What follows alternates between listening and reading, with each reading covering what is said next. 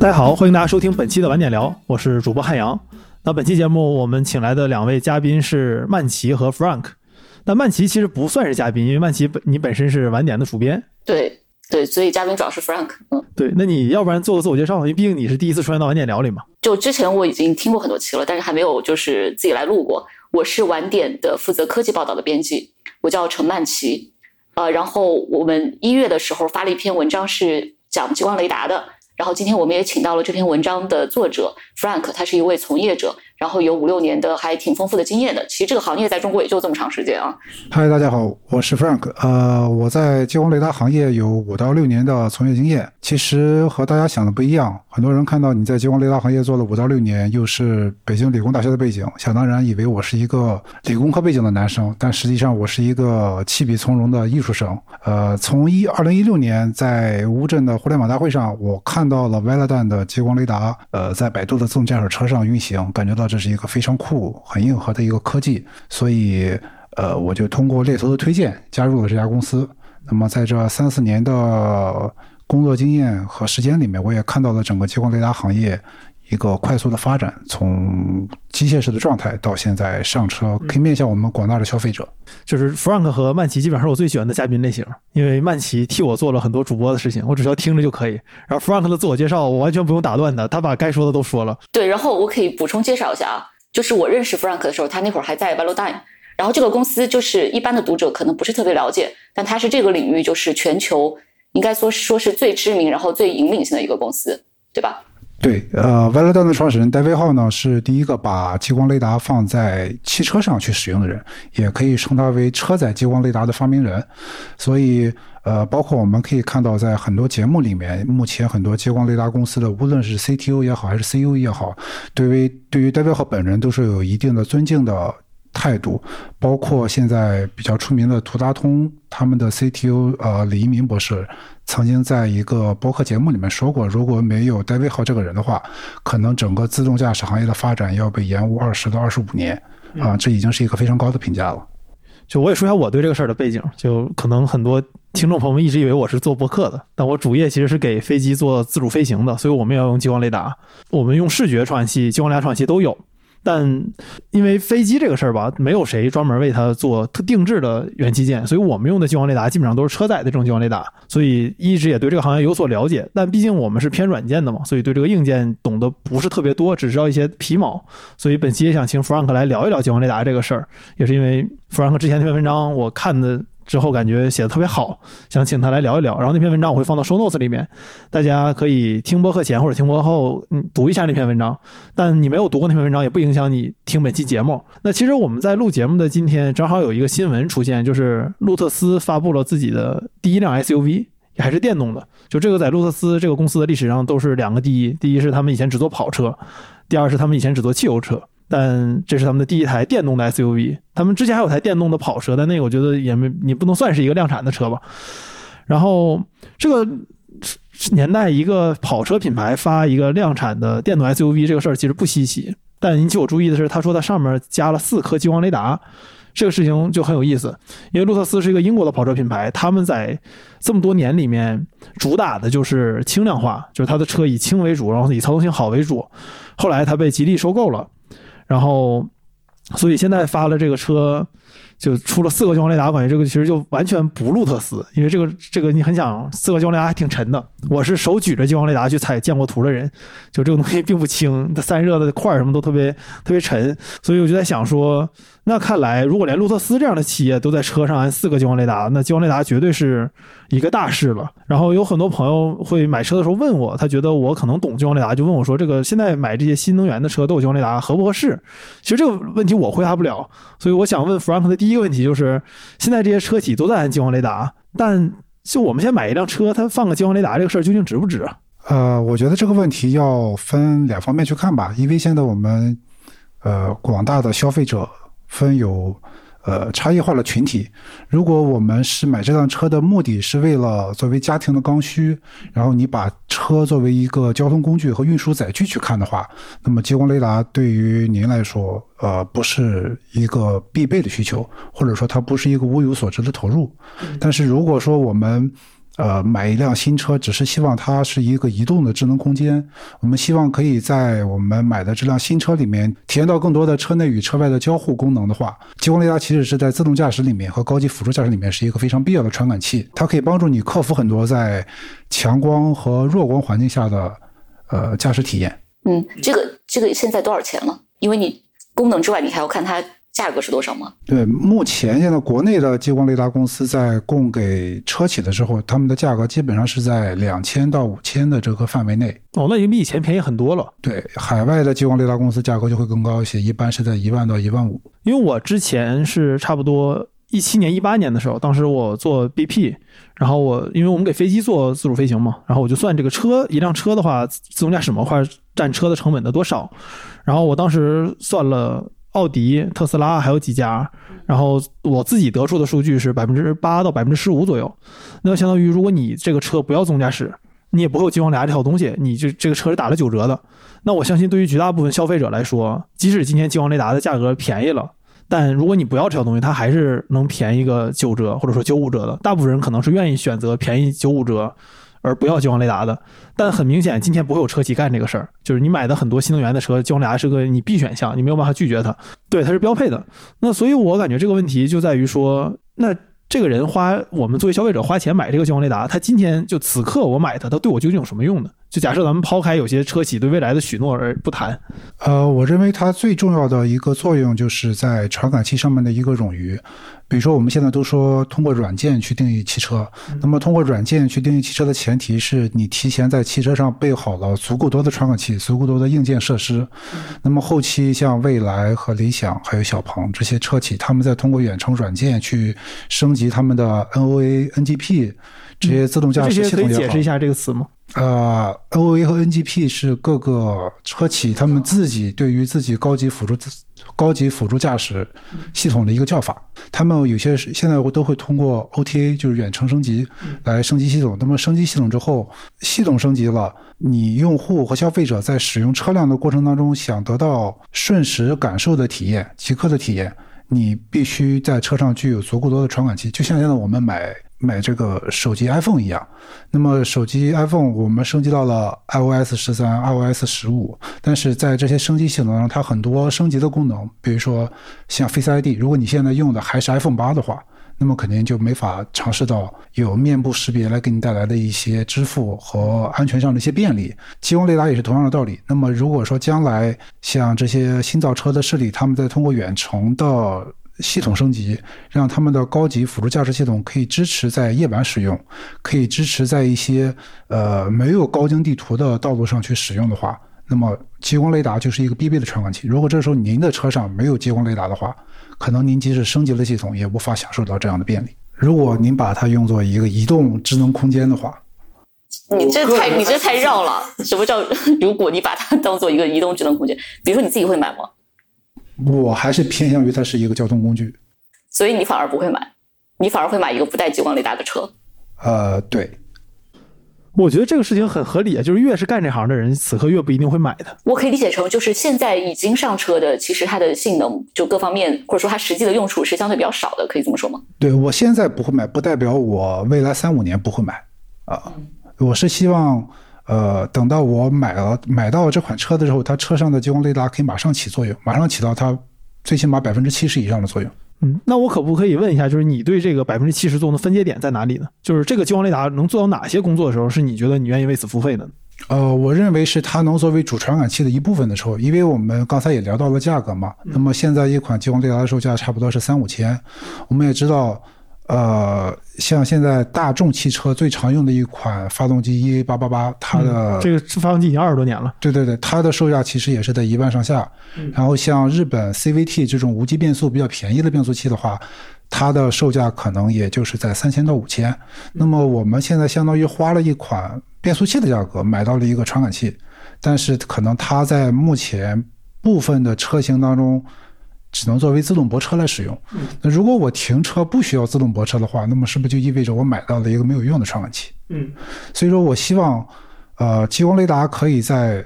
呃高级辅助驾驶系统里面至少扮演到一个主传感器的角色，或者说是仅次于摄像头和摄像头并驾齐驱的这么一个角色的时候，我会心甘愿意的去掏钱包买它，不管是多付一万块钱也好，还是多付两万块钱也好。嗯，我有一个问题，就是我们当时说，比如说对比激光雷达和视觉的时候，视觉最明显的一点就是它便宜。但激光雷达为什么贵呢？就是其实这个是大部分人对于激光雷达最开始最不解的地方。就像以前激光雷达一个能卖到几十万、上百万，现在便宜了，但是也还是很贵的一个价儿。对，你可以你可以回忆一下外露大影辉煌时期，一个卖多少钱？很贵的，嗯。对，就它为什么激光雷达呃，激光雷达最早贵，呃，像 e d a n 最早卖机械式的贵，一方面是因为它多少钱啊？那时候？那时候在二手市场，一个六十四线的激光雷达能炒到一百多万，人民币是吗？对，人民币一百多万。就为什么特意明确二手市场？因为当时它供不应求，哦大部分像我们国内，不管是大学也好，还是自动驾驶公司也好，直接从 e d a n 购买的话，当时是没有货的，嗯只能通过二手市场来买。哦，那二手市场是从哪儿流出的？呃，据我所知，当时很多是从印度流出的，因为有很多印度人在硅谷工作，然后又会干很多这种类似于偷渡、走私这样的事情，所以印度市场的所有激光雷达基本上全是走私的。然后中国当时也有一部分是从印度来买的。哦哦，这个故事很有意思啊。对对对，这个我也不知道，嗯。对，所那所以就是说，这个当时就我指当时应该是一六年左右，对吧？其实更早，当时应该是从呃一一年往后吧，一一年、一二年，像 v e l o d a n 的六十四线开始商业化售卖之后，啊、有很长一段时间都是处在呃有价无市的这么一个状态。那原价多少钱？原价其实是在七万到八万美金这样。哦，那其实二手价格还是加了不少的。对对对翻了一倍吧，差不多。对，最多的时候有接近到两百万。哦，那是类似于激光雷达里的汉兰达呀，就是是那个陆巡嘛，就陆巡二手车比新车贵点，因为二手车不用等。对对，你可以继续说它为当时为什么那么贵啊？呃，除了有二手市场的加价之外，本身当时整个激光雷达的组装完全是在一个手工作坊里面去完成的，它的每一个零部件都是通过人工的手工调配去完成。然后在手工调配完成之后，像六十四线的激光雷达，它每一根激光线的校准都需要后期人工的工程师来校准，所以一颗激光雷达当时也许生产的时间不会特别长，但是它后期校准的时间往往会需要可能需要半个月到一个月时间，当然取决于这个激光雷达在生产出来之后是一个什么样的状态。如果第一遍校准发现，呃，每颗激光线都很准，那么有可能一个星期就校准完成了。但如果第一遍校准的时候发现六十四条线里面有三十二条线都偏了，那后期的校准时间就会很长。然后除此之外，当时因为整个行业里面激光雷达的工程师也非常稀缺，维勒丹当时招的工程师基本上在入职之后都要有一个半半年的培培训期。包括呃手工工人也是这样，所以在整个人才稀缺、人力成本特别高的情况下，产能又受限的情况，呃，从一个完全手工的部件，那么我们手工做一个奢侈品的皮包都卖得很贵，做一个激光雷达肯定更贵。对，我就想说，就是激光雷达这个事情听起来它不像是一个科技行业的会发生的事情，就这个东西需要纯手工来生产，就是手工老匠人，然后还扩展产能非常慢。这个事情一般以前会发生在某些这个奢侈品上很常见，但是你在科技行业发生这个事情，其实还是挺挺少见的。是真正激光雷达自动化的生产，应该是在一七年之后才开始慢慢推进的。呃，当时 e d a n 在硅谷那边建了一个叫做 Mega Factory 的工厂，也是激光雷达的第一个自动化工厂。啊，自从有了那个产线之后，再加上后期 e a n 和尼康还有呃现代都有一些合作，那么一些产线也开始向外部来转移，那么激光雷达的产能才开始呃解决，然后它生产的自动化，呃，在早期组装的自动化是完成了，真正的校准自动化应该是在一九年之后才开始慢慢解决。哦，所以这也是为什么激光雷达这两年价格下来的原因，是吗？呃，对，其实这两年价格下来之后，呃，也有部分是因为呃产能上去了。那么我相信韩阳也知道，就是目前自动驾驶公司从激光雷达那边拿到的价格其实还是比较高。那么激光雷达公司现在给的，像我们刚才在讨论的这种几千人民币的售价，是他们对针对车企的一个特供价格，甚至。呃，我们可以说这个特供价格是激光雷达在在以负利润的情况下来抢占市场。嗯，就是烧钱嘛。对，呃，当然，它这种烧钱和烧，呃，我们传统意义上说创业公司烧投资人的钱来抢市场还是有区别的。嗯，因为大部分激光雷达公司在和车企合作的时候，会提前拿一笔车企的战略投资，支持激光雷达针针对于他们特定车型的一些定向的研发。那么很多激光雷达公司会把这部分投资的费用补贴到零售价里面去。那么现在，呃，如果说我们按照激光雷达公司给自动驾驶公司的单价的话，可能还会卖到几万块钱一颗。那么这里面，呃，一个是因为整个激光雷达的产业链依然是在更新进展的，呃，它的研发成本依然很高。我们现在其实没有定下来一百二十八线或者一百二十五线就是激光雷达的最终形态，它远远没有来到。嗯，所以所有的激光雷达公司，呃，像何赛有自研的芯片，呃，像速腾他们。呃，目前在做等效的二十五线，后面也要推 M 二，也是更新的产品。像呃，我在的泰维科技目前在做硬件前融合，就是每家国内的激光激光雷达公司依然在往科技的前沿去在试探，去在做研发。所以说，这个研发的成本肯定是要分摊到它售卖的每一款产品上的。嗯，然后除此之外，在整个产业链的上游，那么呃，这里面可能会涉及到一些比较。呃，行业里面专业的知识，那么我们现在用的一些激光器，呃，也会在未来的一到两年的时间内去进行升级，嗯，包括激光的测距方式也会去升级，它的扫描方式的模组也会在未来去进行升级。那么我们再说一个产业，呃，一个产品，它要通过大规模来量产来降本，所以我们认为激光雷达可能在未来三到五年。随着它批量上车，呃，我们找到了一个激光雷达相对稳定，可以满足车企的形态的情况下，嗯，呃，那么时候可能我们就会看到激光雷达随着几十万甚至百万台的出货量，它的价格会有一个更大幅度的下探，几百块钱应该是没有问题，几百人民币，几百块钱这个车企就能接受了吗？还是说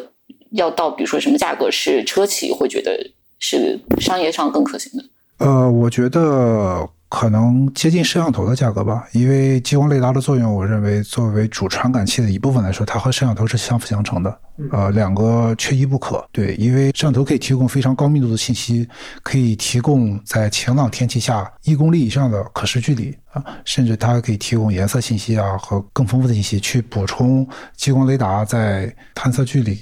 和数据密度方面的一些不足。所以说，这两个摄像这两个传感器，我认为是相辅相成的。呃，那么这两个传感器如果同时作为主传感器存在的话，那么我认为它们有一个近似的售价，对于车企来说应该是合理可接受的。几百块钱，我觉得其实还是不便宜，对于传感器来说。因为像是摄像头的话，但我们飞机用的没有车规级的那么复杂。但我们飞机用的摄像头可能便宜的话，就是你不看那个整套，就看摄像头本身，一颗摄像头可能就十几块钱人民币，还是能做到非常便宜的。但激光雷达可能压到一百，我觉得都是一个，我觉得未来两到三年内还是不太现实的一个事情，对吧？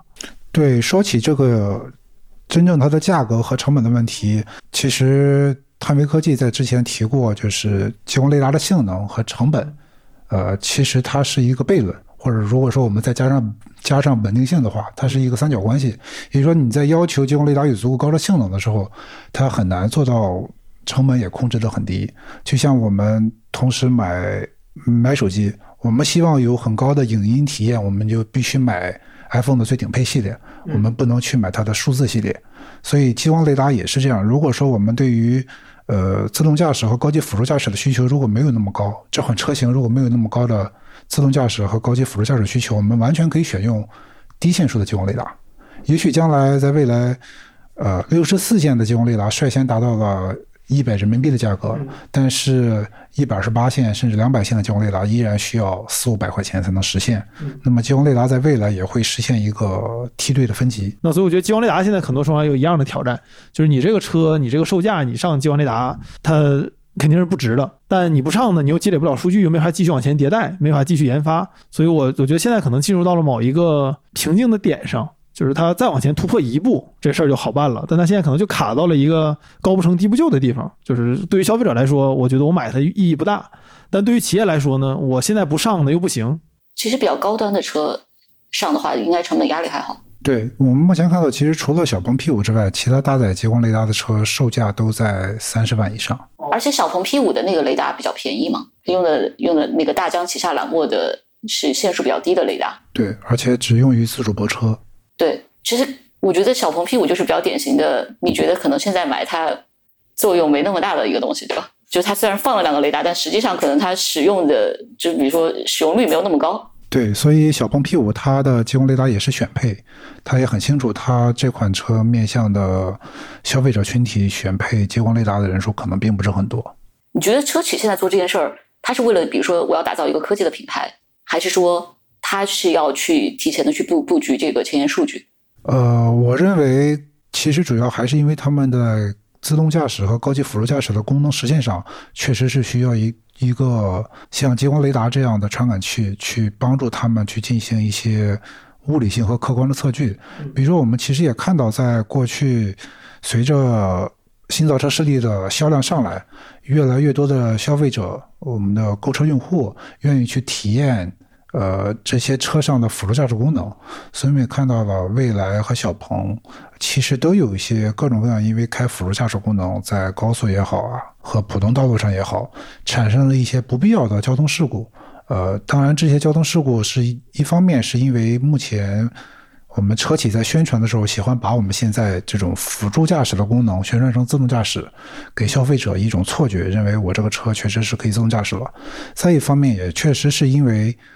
呃，只仅仅依赖摄像头和依赖好依赖现在我们车上的这些毫米波雷达，无法做到一个对于周围信息足够安全的一个感知，所以。如果说我们在高级辅助驾驶的系统上不断的前进，去追求在政策和法规还没有开放之前，无限的去逼近自动驾驶的这个路上的话，那么激光雷达上车，我认为是一个越早越好的事情。因为越早你把这个核心传感器放到车上，我们才能越早知道在实际的真正的大规模大批量应用中，它还需要改进的有哪些地方，然后它如何去配合我们的软件算法，配合我们其他的传感器。去更好的一起去调用他们的数据啊！我觉得任何新产品、新技术的进步，呃，都需要代表性的公司去勇敢的迈出第一步的。我觉得现在就是普通消费者可能比较关心，就是已经在用雷达的一些车型的一些具体的情况啊。就小鹏 P 五这个，我觉得它确实目前能用上的比较少。那其他几个你也可以讲讲，包括未来今年要上的这个 ET 五、ET 七，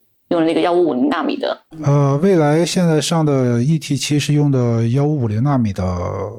激光雷达，呃，这里面稍微做一下解释吧。呃，我们目前大部分市面上所见的激光雷达都是九零五纳米波段的，我们人眼的可见光差不多应该是在六百纳米波波段左右。所以九零五纳米可能相比于幺五五零纳米的话，它更接近人眼可可见光。很多人就会认为幺五五零纳米相比于九零五纳米来说是一个更安全的激光波段，它对人眼是完全无害的。实际上，这种看法我觉得其中是有一些悖论。啊，因为幺五零纳米它之所以更安全，那么我们知道是因为它非常容易被吸被水吸收。那么在在对人眼安全的前提下，它非常容易被这个雨水吸收，会非常被雨雾吸收，甚至是我们扫描到到地上的一些小水坑也都会被吸收掉。这样会导致它在实际应用当中会有很多报错的信息。呃，根据我们行业里面了解的一些情况，也会知道。幺五零纳米的激光雷达在实际应用当中，它确实可以探测到更远的距离。嗯，因为它在保证人员安全的前提下，它可以提高功率啊。这个我们在之前的文文章里面也讲到过。呃，它的相比于九零五纳米，它的极限探测距离可以达到三百到五百米。那么九零五纳米只能差不多到两百到三百米这个区间。嗯，那么在这种情况下，呃，在如此大功率的工作环境下，我们可以得到的一些行业内的反馈就是幺五零纳米的工作的稳定程度是不如九零五纳米的。因为前两天我还看到一篇行业内的文章在讨论这个幺五零纳米上车的稳定性的问题。嗯，他把幺五零纳米激光雷达里面所有的零部件拆了一下，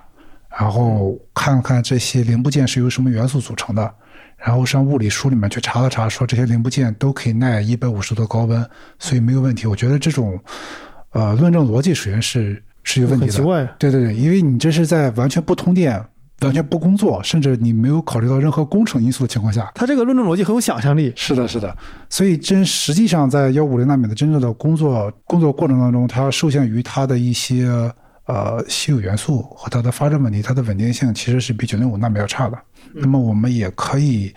呃，很坦白的承认，就九零五纳米的激光雷达的工作稳定性，在现阶段是不如摄像头的。嗯，所以在整个激光雷达进步和技术发展的前提下，我们遵循一个最基本的技术逻辑，呃，肯定是九零五纳米比幺五零纳米更早的去达到一个稳定的状态。嗯，嗯，当然，当然，幺五零纳米的优势是它可以提供一个更远，但代价是它会被水吸收。对，代价会它会更更更容易被水吸收。我在这里再提供一个不负责任的观点，就是我也是在旁征博引中看到的，说呃幺五零纳米之所以它对人眼安全，是因为它容易被眼角膜的液体吸收。呃，在短期内这样证明是对人眼完全无害，但是人类的眼角膜上的液体如果长期吸收激光的话，会不会有长期积累的危害？目前没有科学证明。我们自己公司做实验的时候，都要求我们必须带着红镜，然后带着染色的镜片去操纵激光雷达，而眼睛永远不能直视那个东西。对，这涉及到另外一个问题，就是说，如果以后车路上跑的车全部都有雷达的话，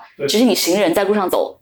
理论上你就有可能被那个激光照射到，对吧？呃，目前其实各个激光雷达公司都提供了一个叫做一级人眼安全的认证。这个人眼安全的认证，其实它是被一个呃激光测距测距仪的工业协会所提出来的。也就是说，在我们用激光测距测距仪的时候，那么我们用激光在一个波段下一直冲着人眼打，一直冲着人眼照射，那么你只要控定在这个功率之下就是安全的。但是实际上，我们激光雷达在使用当中，它对于人眼来说，它是一个扫射的过程，它并不是一直照射在人人眼上。所以，如果按照人眼安全的这个标准去考虑的话，激光雷达扫射所需要的功率应该比测距仪应该是要高一些。我们激光雷达其实车载激光雷达其实可以提高功率来保证人眼安全，但是很可惜现在没有组织去根据激光雷达扫射人眼多高的功率是安全的去做一个标准的认定，而且就像曼奇刚才说的，我们。考虑一颗激光雷达扫射是安全的，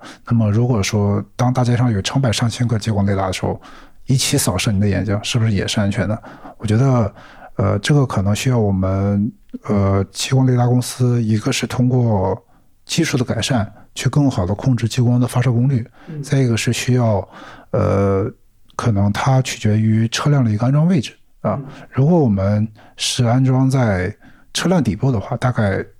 它很难去扫到人的眼睛。如果是安装在车辆顶部的话，其实我觉得以后，呃，我们人在正常的行驶或者是生活当中，呃，如果能养成一个避免直视激光雷达习惯，应该也是一个良好的生活习惯。就像我们过马路要看红绿灯一样。但这个就很困难啊！不是，现在大部分人应该都不知道车的，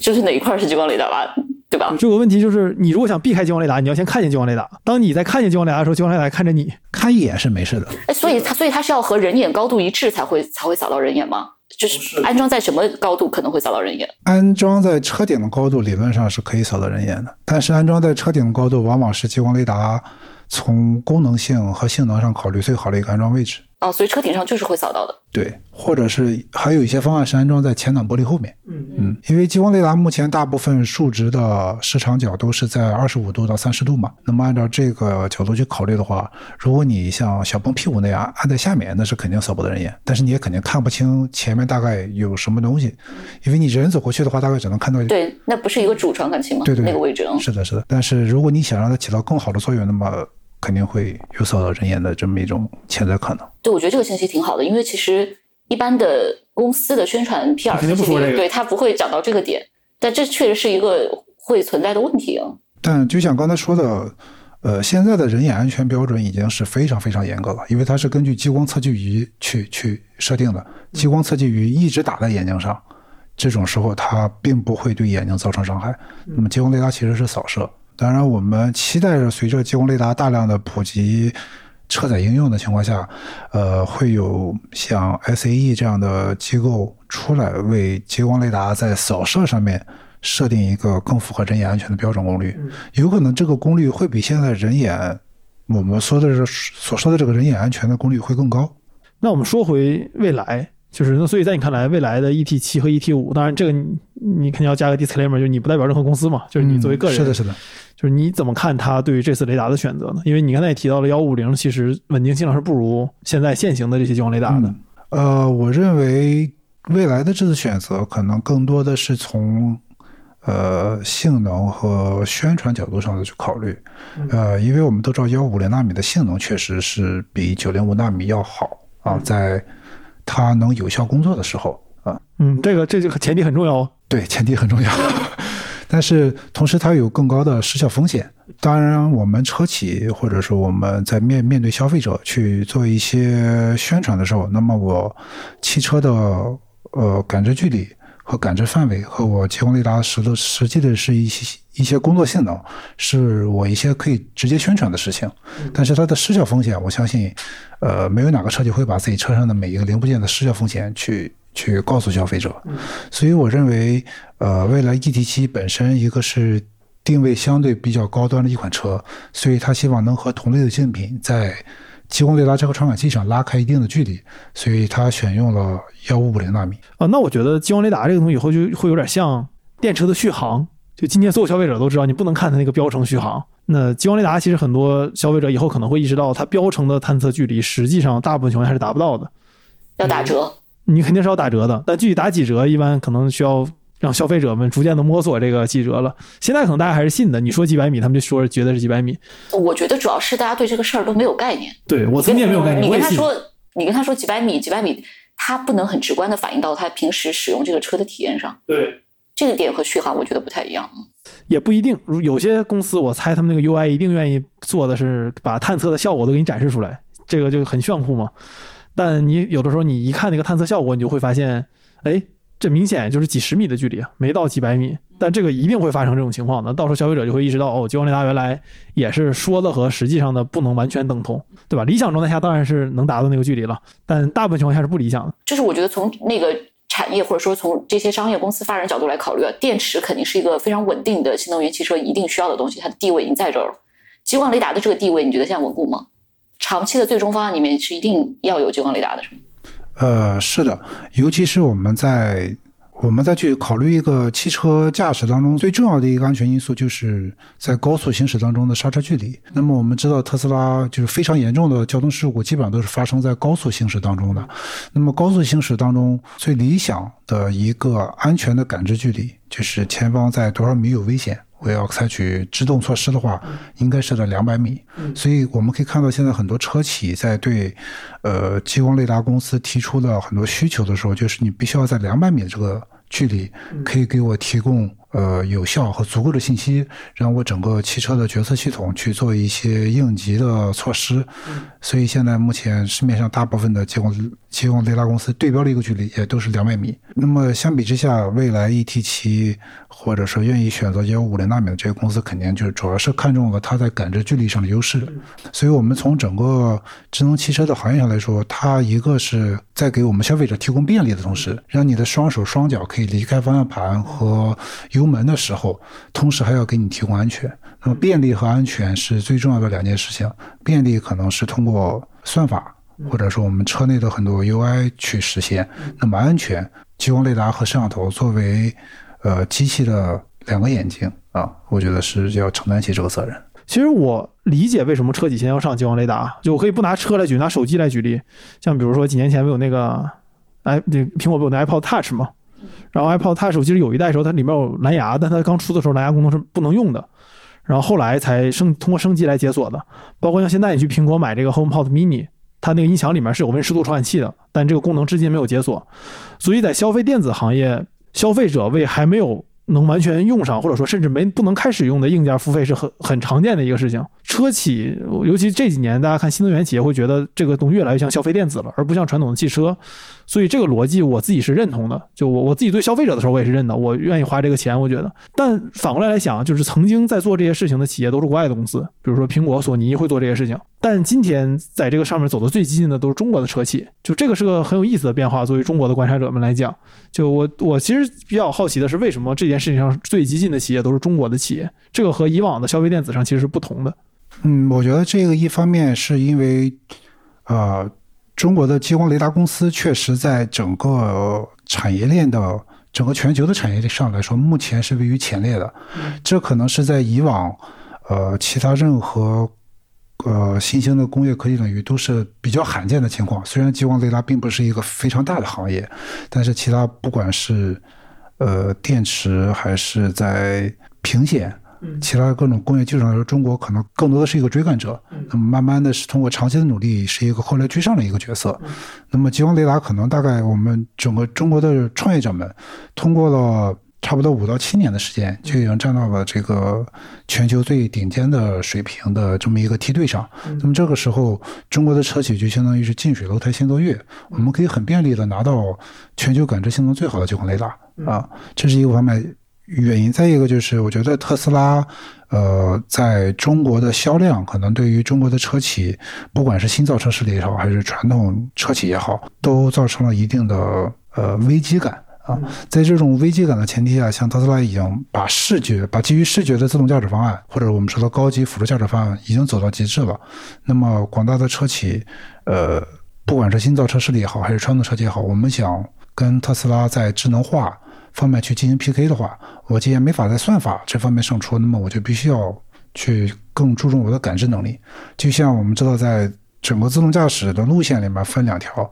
要么是我强算法弱感知，要么我就是弱算法强感知。那么目前可能在算法短期内无法拉开距离，或者说我们没法实现赶超的前提下。那么在感知层面，通过高线束激光雷达的加持，是可以实现一个超越的。我记得之前晚点是不是有篇文章说，中国有一家这个新造车势力，当时抢芯片跟这个传统车企抢，然后抢的特别快，就是因为它的决策流程相对更更短。我觉得这会不会是一个国内的车企上激光雷达快的原因呢？就是相对来说，这些新的企业都是创业公司。我我觉得国内是传统车企上的其实也快，也快，都都相对国外的车企要快。国内其实像长城。呃，北汽他们也都发了车型上上激光雷达的。其实这里面也有一部分原因，是因为中国在汽车产业里面很多国际呃很多标准，很多无论是安全还是规格上的一些标准，和海外车企是脱轨的。就是比较薄弱，就标准比较，你是指标准比较松吗？标准比较灵活，比较灵活，你这个词儿用的很好，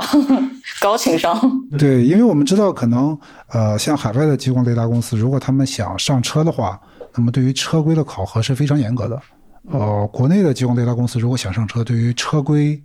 呃的考核其实没有那么严格。那你只要是车规产线上出来的，呃，基本上就可以上车。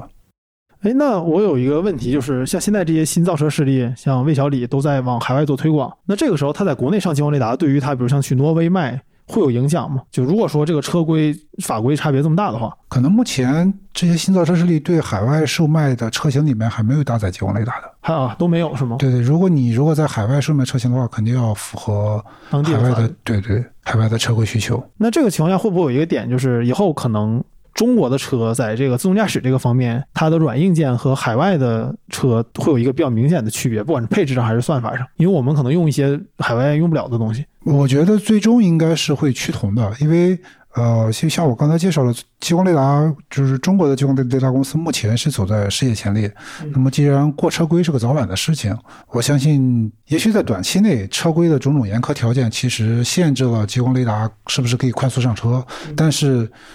去通过车规这上千条呃，我们温度啊、震动啊各个方面严苛的测试，其实是一个早晚的事情，是全球激光雷达公司都要去过的这么一个坎儿。那么中国的激光雷达公司，呃，目前其实还是走在最前沿的。虽然没有哪一家的产品是完全完成了车规认证，虽然大家目前都在这么宣传，但其实最多我只是从车规产线上出来，但并不代表我这个产品经过了批量的车规测试。那么在将来。呃，如果是完成了车规认证的情况下，那么我相信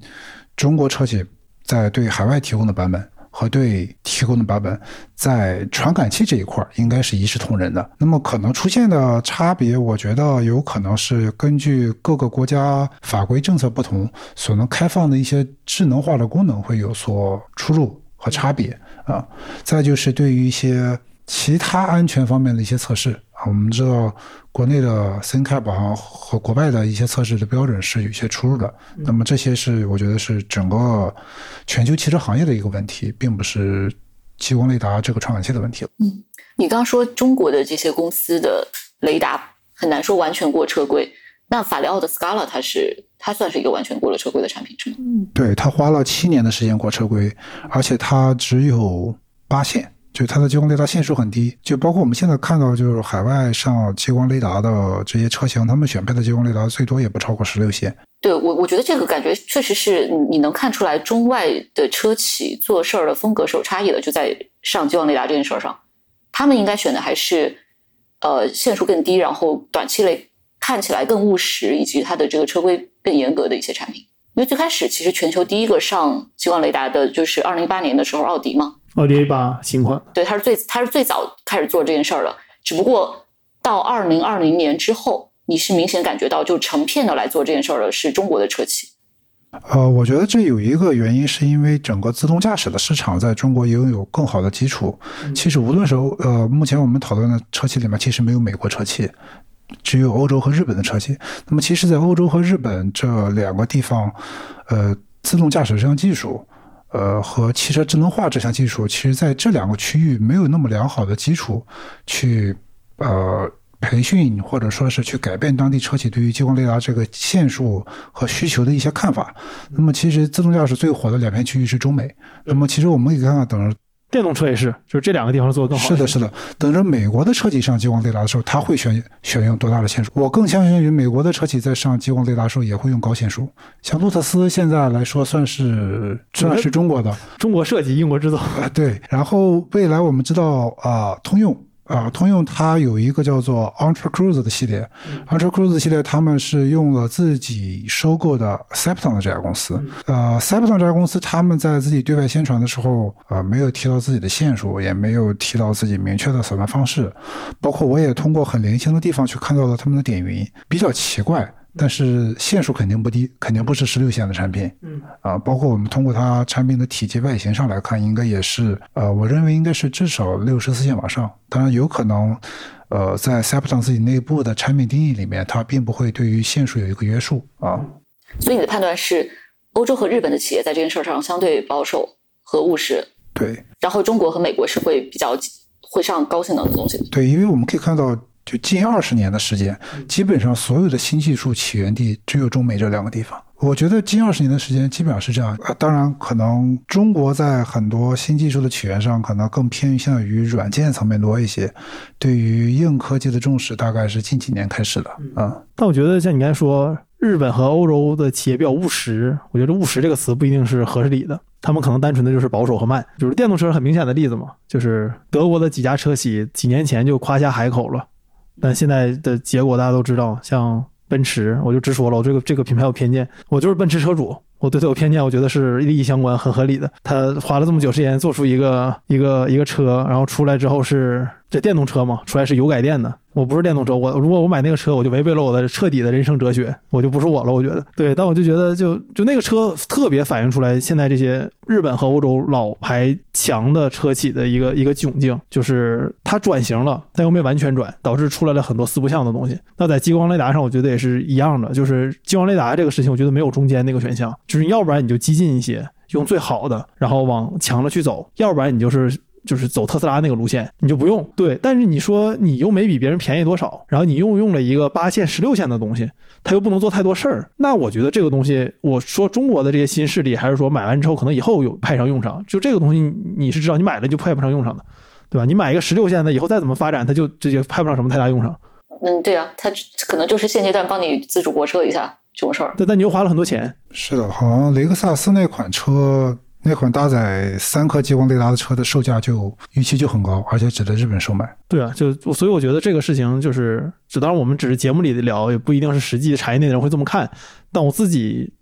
在做这行业的经验中，就感觉到这个事情，你要不然就是选择最高的那个技术一直往前去推，要不然就是你选另外一个路线，最不上不下的时候反而是最尴尬的。就你又没有积累到你想要的数据，然后它又没有派上特别多的用场，消费者还花了钱，唯一的用处就是你能说你有这个东西，但你也只是能说说而已。对，其实我们可以看到，在很多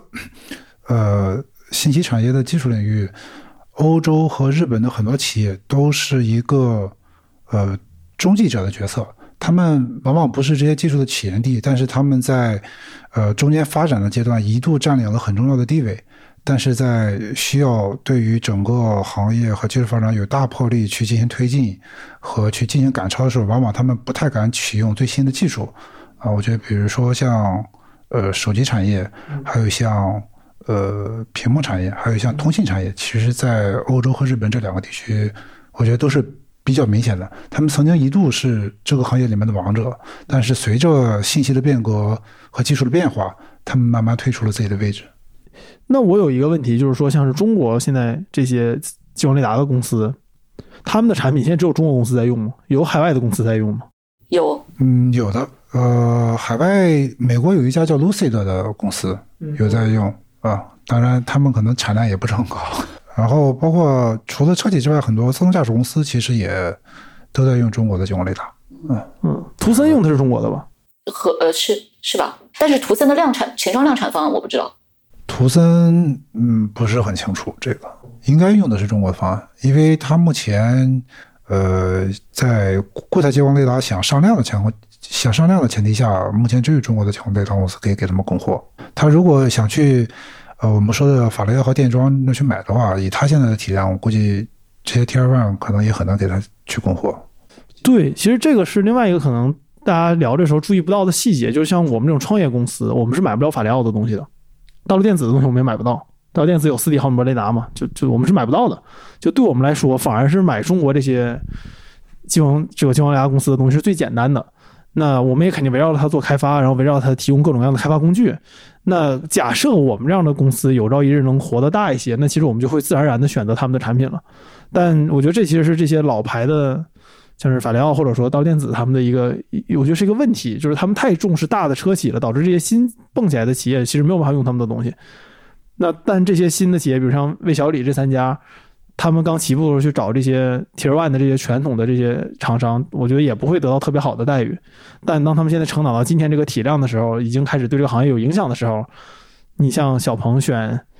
揽沃，我我觉得是完全合理的事情，因为你在大疆的官网就可以买到这个东西。嗯，据你所知，魏小李有和国外的供应商雷达这块接触吗？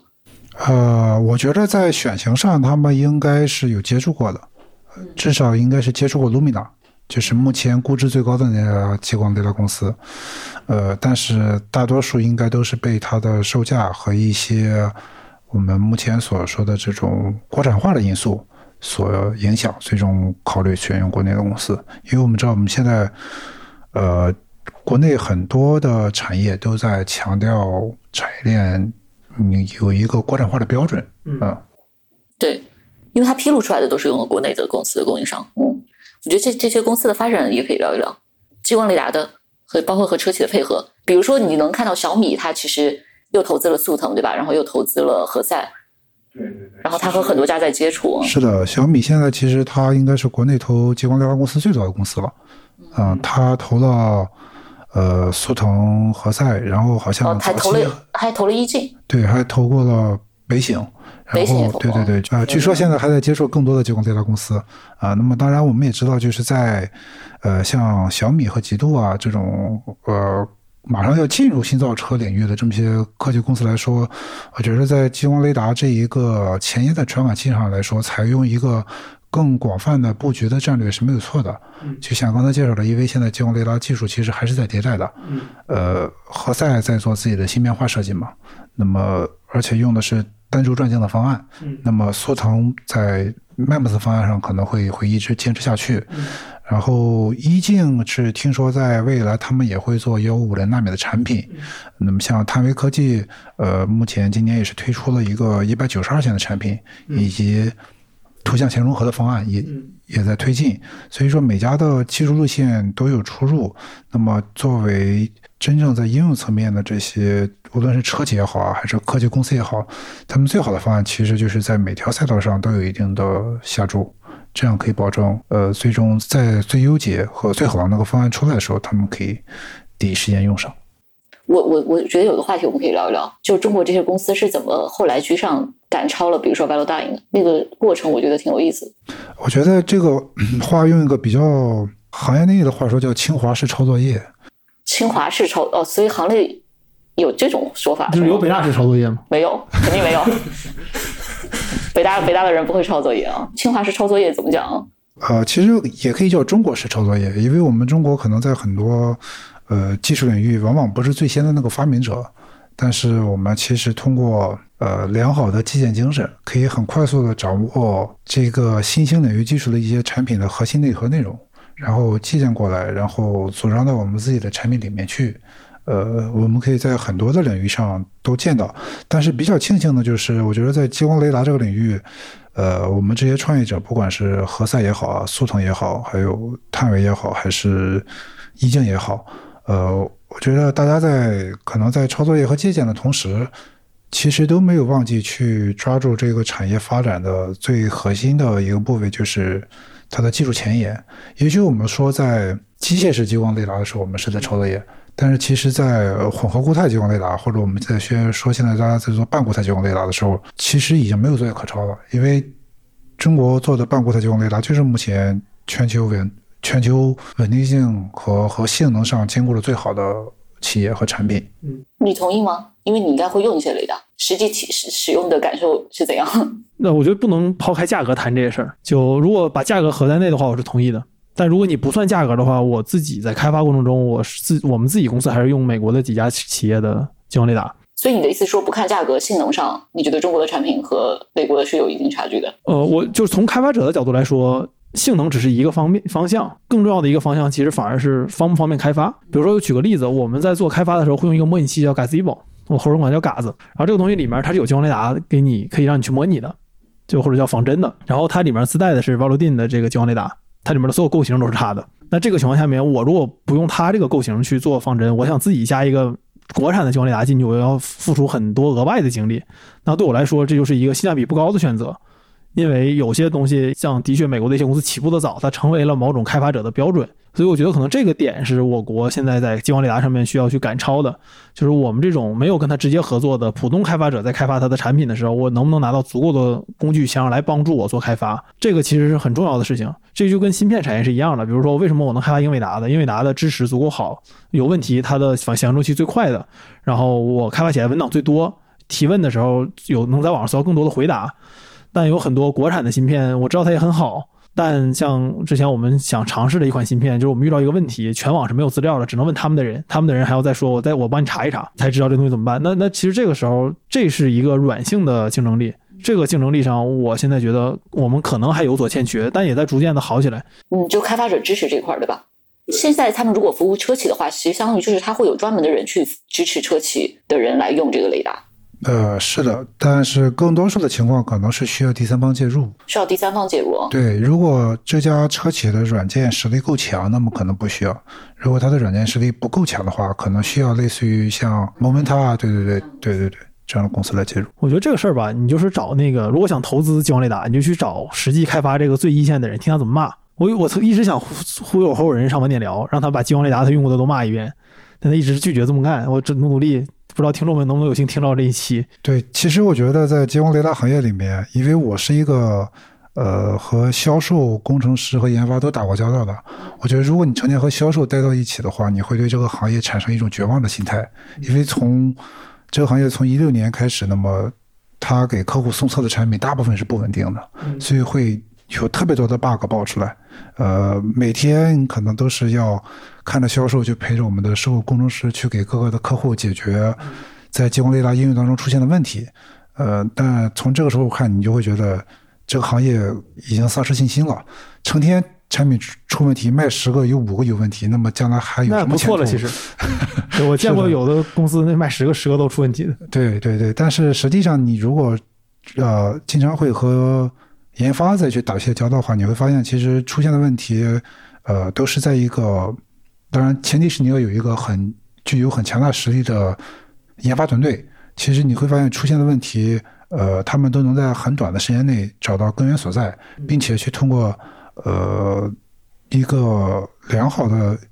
一个 debug 程序去解决这个问题，并且杜绝它在以后可能的呃可能应用的情况当中去复现。那么有了这种好的这么一个出现问题、反馈问题，然后解决问题的这么一个流程，其实才是促使中国的激光雷达，或者说整个激光雷达行业，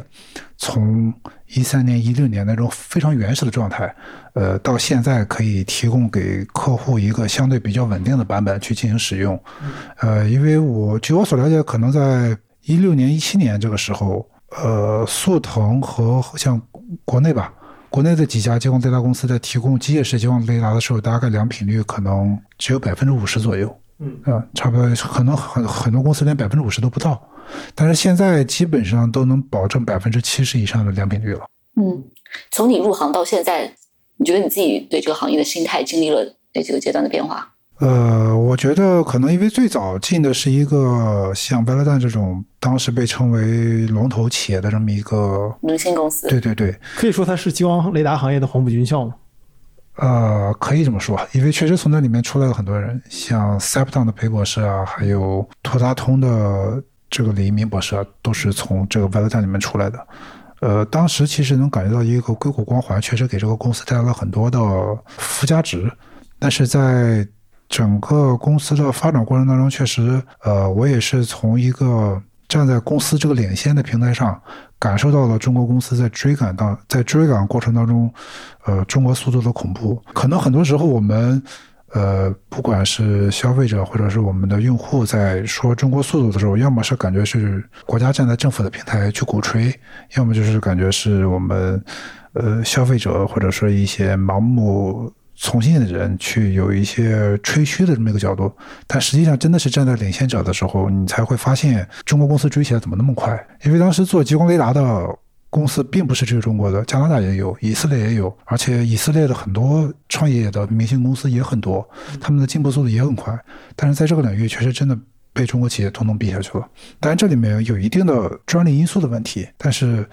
确实能看到，因为当时靠着中国这个最大的自动驾驶市场，呃，有相对来说全球最大的、最密集的这种自动驾驶的创业公司和自动驾驶车队，可以供我们中国的激光雷达公司去送测、反馈工程问题，然后解决。其实，为什么 v 乐 l 可以在早期占据了一个领先的地位，就是因为 v 乐 l 的激光雷达商业化是从一一年开始卖的。也就是说，他在一一年到一六年这个时间，有五年的时间去解决客户应用当中出现的问题。这些问题，也许你中国公司在抄的时候，你只能抄一个架构，但是你不知道这里面软件出现了 bug，你应该去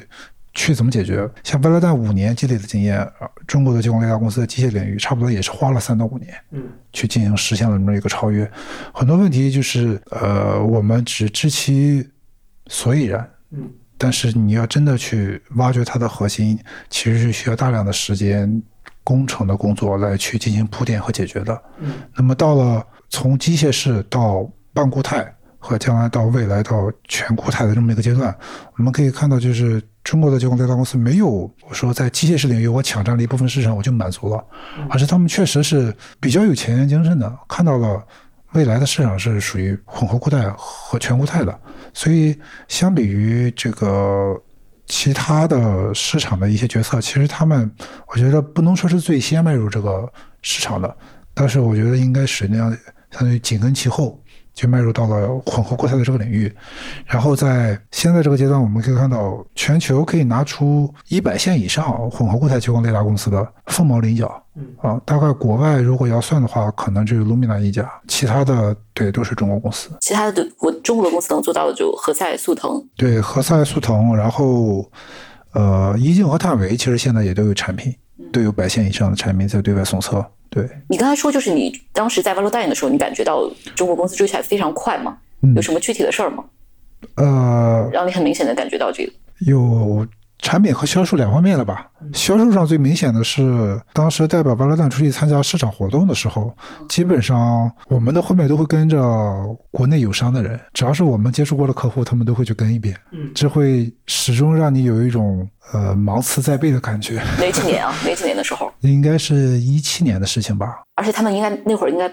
比你们便宜一半吧，差不多。对对对，是的。再一点就是从呃产品上，当时 v a l a n 维修一款产品，在我们国内团队的努力下，是从三个月的维修期变成一个月啊。当然，这相比于国内很多公司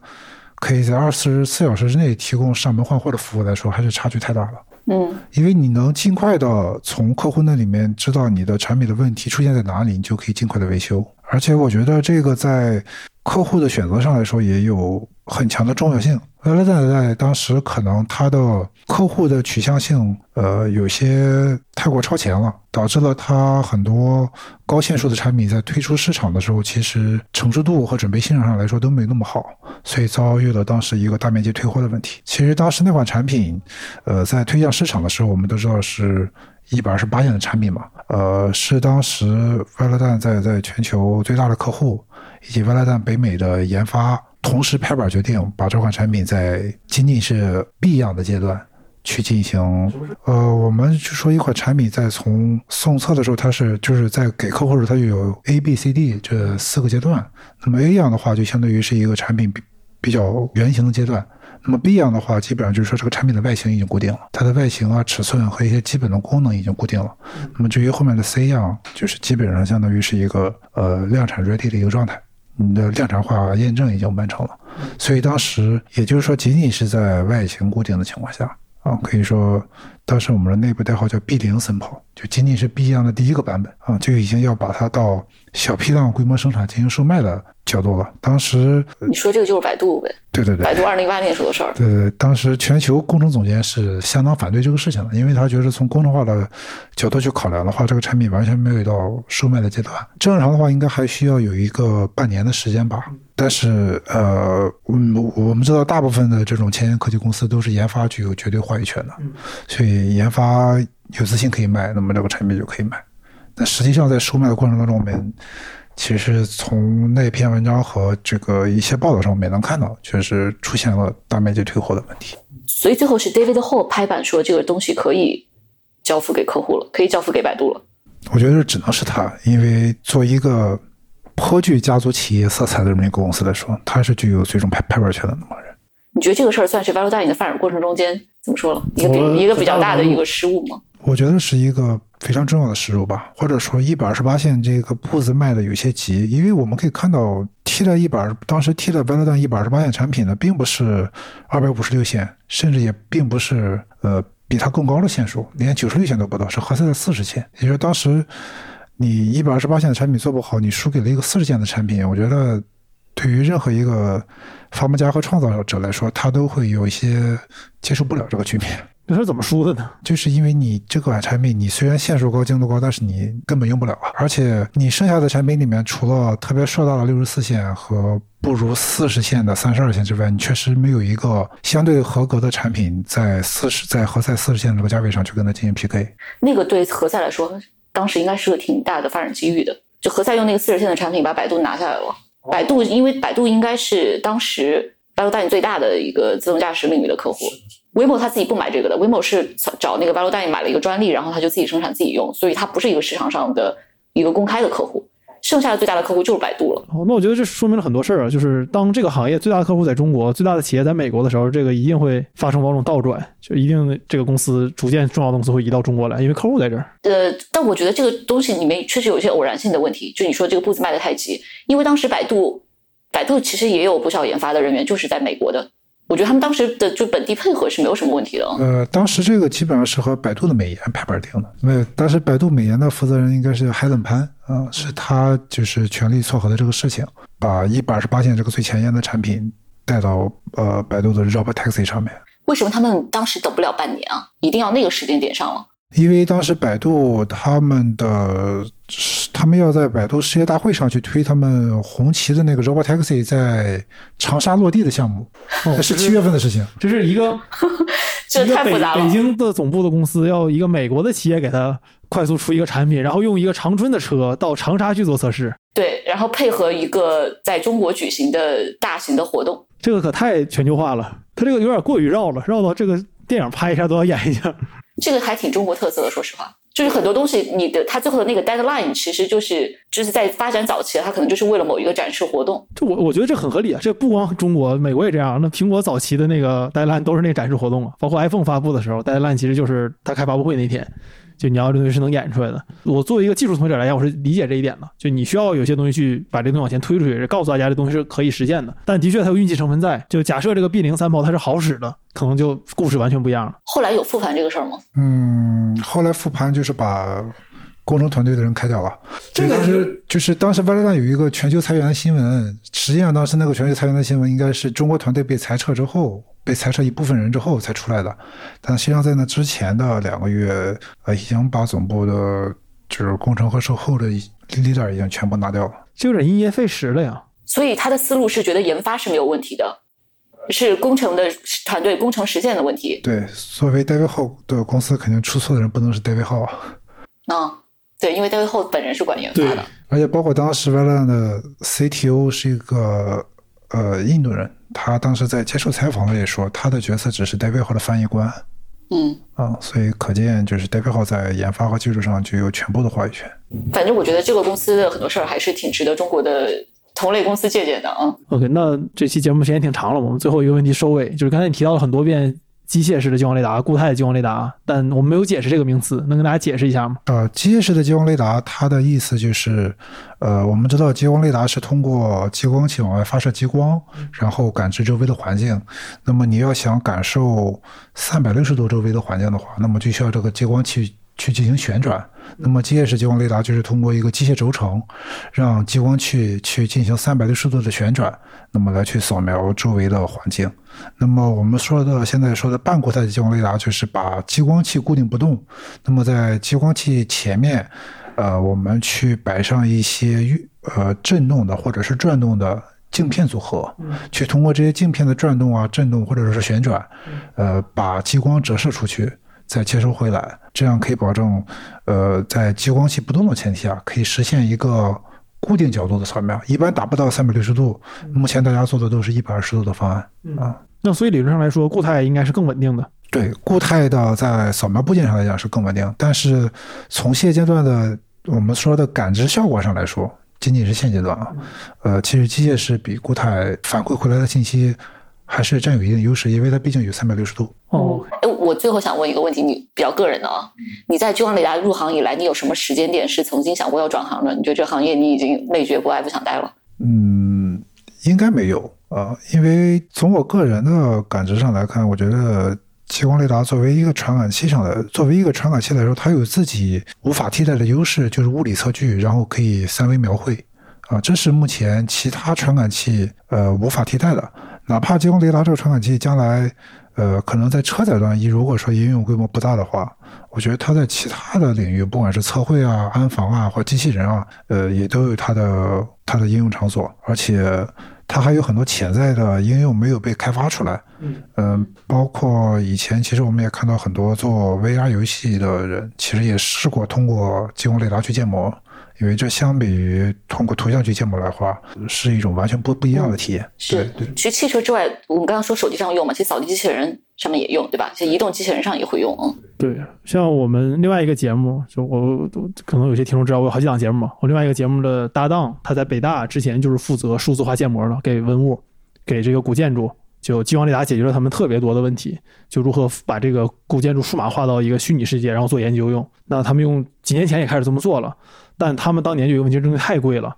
所以我觉得激光雷达是一个特别好的例子，就它证明了，比如说汽车产业对于自动驾驶对激光雷达的需求，把它价格降下来之后，它就能扩散到其他行业里面，它能诞生出很多我们原本想象不到的需求。它有一个溢出，对吧？对，这个溢出效应非常明显，就是激光雷达可能是这几年我觉得溢出效应最明显的技术了。嗯，它以后除了汽车，它还可以用在很多别的地方。那这也是为什么我觉得大家可能就听这期节目的原因嘛，因为即使你觉得今天你不想买一辆自动驾驶的车，但激光雷达可能早晚会影响到你或者你的眼睛。或者你已经，或者你已经用了，但是你可能还没有，还没有还不知道还不知道，对，你刚才有要说的吗？没什么要说。我们一般要总结一下吗？对这刚才就是总结。刚才就是总结是吧？对，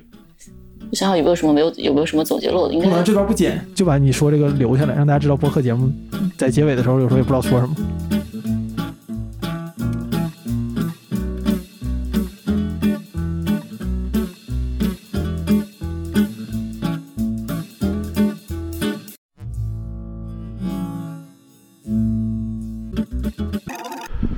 那结尾彩蛋，再让 Frank 给大家分享一个他在行业内的故事。一八年的时候的高光时刻吧，算是。对，算一八年那个高光时刻，当时，呃，虽然我们说现在固态激光雷达这个市场是，呃，大部分是中国公司在领跑，但其实全球第一个拿出来半固态激光雷达进行公开 demo 的公司还是 Velodyne。在二零一八年的时候，当时不管是车企也好，还是自动驾驶公司也好，都对于机械式激光雷达的一个稳定性和它的体积，呃，有了很多的抱怨，所以大家特别期望一个体积很小、稳定性很强的这种固态激光雷达的出现。呃，所以当时 v e l o d a n 在深圳搞了一个。呃，或呃，就是固态激光雷达的一个闭门发布会。当时我们定向邀请了七十个人，都是车企的工程师和我们的重要客户。结果最后现场，嗯，去了一百多人啊。当时那个嗯会议室应该是只能容纳七十人的，我们座位是排好，就所以在后面差不多站了三五十人。然后当时在整个发发布会现场，大家看到了这个激光雷达的一个公开 demo。呃，当我们让大家挥手去看这个固态激光雷达可以扫描大家挥手的动作的时候，所有人都在挥手。然后，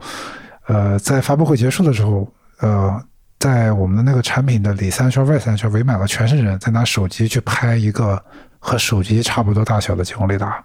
所以当时工作时候感觉真的是感觉做一个工艺品做出了买 iPhone 的感觉，确实是当时公司一个相对巅峰的时刻。可惜后来这个胜利成果又被中国公司获取了。这半固态还是中国公司目前的发展是是更快的。好，那我们本期节目先到这儿。我觉得，我觉得今天可能聊完之后，大家也不会得到一个非常明确的答案，就是说你现在买一个车，到底有你花三五千块钱去有一个这样的激光雷达，到底值不值？当然，我觉得如果你对这个未来的自动驾驶技术，你相信它一定会到来，然后你也想去支持一下的话，嗯。你可以考虑在买车的时候先预留这么一个硬件。我觉得绝大部分听众吧，他现在纠结的是买不买电动车。买电动车的一般对于买激光雷达是不抵触的。买电动车的听众是不是大部分是因为牌子的问题啊？如果买三十万以上电动车的人，我觉得应该不光是牌子了，他可能真的喜欢电动车。对，就我我我如果我觉得如果我要买车买电动车，肯定是因为我不想跟四 S 店打交道。就是这个 奔驰的四 S 店有那么糟糕吗？我跟我觉得所有车的四 S 店都很糟糕。我觉得四 S 是一个一百年前被发明的模式嘛。就你看那个小四龙写那个我在通用汽车的岁月，他们那时候发明的，一百多年不变，我觉得这商业模式有问题，我特别难以接受这个模式。那本期就是我们节目的主要内容了，我们下期再见。感谢 Frank 和曼奇做客我们的节目，希望我们之后能单独再录一期什么。然后大家可以把感兴趣的话可以留言到那评论区里面。然后如果如果大家想找你的话，怎么找你？就你有什么联系方式可以公开的吗？好像之前那篇文章上面有公开过我的微信。好，那大家可以通过那篇文章。不，我要放到文章里面，这样大家还会再点开一篇文章。通过文章，如果他想，如果他想找 Frank，他需要花点努力的，不能这么简单的找到 Frank，然后可以加 Frank 直接。那我们下期再见，各位，拜拜，拜拜，拜拜。